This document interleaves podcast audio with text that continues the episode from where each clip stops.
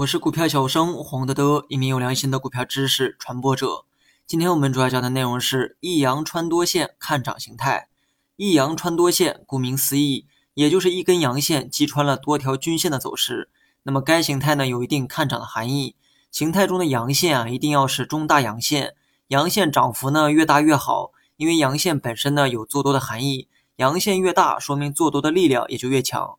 至于被击穿的均线，主要呢是以短期均线为主，比如说五日、十日、三十日均线等等。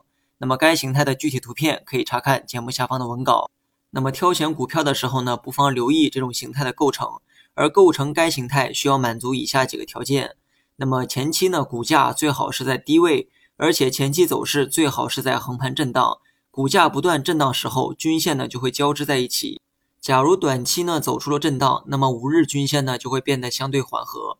震荡的时间越长，十日、三十均线这些均线呢也会变得逐渐平缓，这就会导致多条均线会在差不多的高度相互交织在一起，并没有一个明确的方向。那么这种走势呢也代表多空双方处在一个焦灼的状态，胜负呢是难解难分。此时呢突然出现一根大阳线，自下而上击穿了上方多条均线。那么这个动作的出现，也就构成了一阳穿多线的一个形态。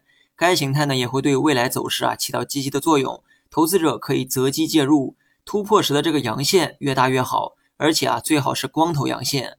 所谓光头阳线，就是没有任何上影线，阳线的这个顶部是平的。如果这根阳线是一根涨停阳线，则看涨的意义会更强。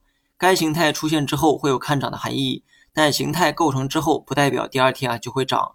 炒股呢，永远不要把目光放在眼前，第二天可能涨也可能跌。假如说形态构成之后，股价呢出现了回调，也不用怕，大阳线底部也就是阳线的最低点，会形成一道支撑，只要回调的深度不跌破阳线底部就没关系。形态呢并没有被破坏，看涨的含义也没有变，投资者呢可以选择继续持仓。好了，本期节目就到这里，详细内容你也可以在节目下方查看文字稿件。